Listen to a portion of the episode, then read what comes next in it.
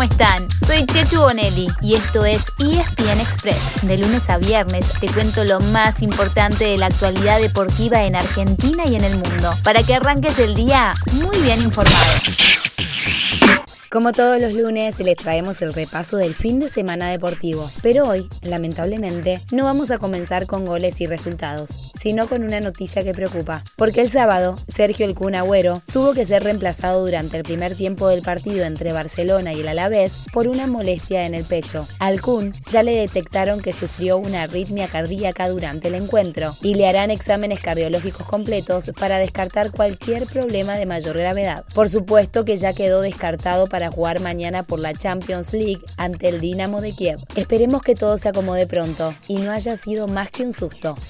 A todo esto, en la Liga de España, sigue mandando la Real Sociedad, que empató con un gol en el derby con Atlético de Bilbao. A un punto, pero con un partido menos, se ubican dos que ganaron el fin de semana, Real Madrid y Sevilla, en este último caso con un gol de Lucas Ocampos. La decisión de cambiar a Leo es porque se, lo notaste que tenía alguna molestia que lo que traía o con, con el servicio médico, con el servicio médico, bueno, se acordó por precaución de... Un tirón tenía, ¿no? No, no, no, no, no, había, tenía una, una molestia un día antes, el viernes, fue Lionel Messi el que no pudo terminar el partido que el Paris Saint-Germain le ganó a Lille. Lío había llegado con lo justo, arrastrando una molestia muscular, y se lo vio lejos de su nivel. Tal es así que no salió al campo de juego después del entretiempo y le dejó su lugar a Mauro Icardi. Mauricio Pochettino dijo que lo sacó por precaución y por ahora no hay parte médico. Habrá que ver cómo evoluciona rumbo al miércoles para enfrentar al Leipzig por la Champions. Eso sí, a falta de Messi, apareció Angelito Di María para dar vuelta al partido en los últimos 15 minutos con una asistencia y un gol. En Italia volvieron a ganar los dos punteros, Napoli y Milan, pero también lo hizo el actual campeón, el Inter, que sigue tercero y quiere dar pelea. El gran protagonista fue Joaquín Correa, quien hizo los dos goles de la victoria 2 a 0 ante el Udinese.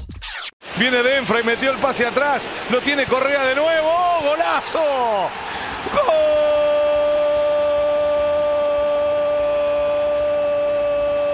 Apareció en una ráfaga de minutos y golazo del argentino para poner el 2 a 0. En la Premier League sigue mandando el Chelsea, que goleó 3 a 0 al Newcastle, pero le sacó un poco más de margen a sus perseguidores, ya que empató el Liverpool y perdió el Manchester City. Además, ganaron el Leeds del Loco Bielsa y el Manchester United de Cristiano Ronaldo. Y completamos con Alemania, que no fue la excepción. Tampoco hubo cambios en la punta, ya que hubo victorias del líder Bayern Múnich y de su escolta Borussia Dortmund. Si en Europa no hay nuevos líderes, menos aún en Argentina, donde River tiene una buena ventaja en el torneo de la Liga Profesional. Se les acortó un poquito nomás, ya que empató con estudiantes en La Plata, pero ganaron Talleres y Lanús, segundo y tercero. Ahora les lleva 7 y 9 puntos respectivamente. De los otros cuatro grandes, el único que ganó fue San Lorenzo, que venció 1 a 0 a Godoy Cruz. Por el mismo marcador perdieron Boca en la Bombonera con Gimnasia e Independiente en Rosario frente a News, mientras que Racing perdió de local 2 a 1 con Defensa y Justicia. Hoy se cierra la fecha 19 con Patronato Colón a las 7 de la tarde y Central Córdoba Aldo Civi a las 9 y 15 de la noche.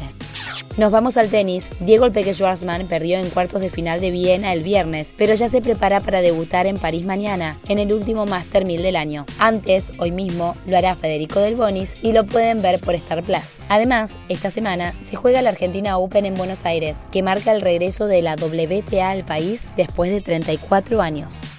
En el polo hay finalistas en el abierto de Hurlingham y también hay sorpresas, porque la final no será entre los dos protagonistas habituales, el Erstina y la Dolfina. Muru Sanctus dejó en el camino al equipo de la Z el sábado, mientras que la Natividad derrotó al de Adolfito Cambiazo el domingo. Y así llegamos al final de nuestro episodio de hoy. Soy Chechu Bonelli y de lunes a viernes te traigo las noticias deportivas más relevantes para que arranques el día muy bien informado. Te espero en el próximo ESPN Express. Y no te olvides, dale clic al botón de seguir para recibir una notificación cada vez que haya un nuevo episodio disponible. No te vas a arrepentir.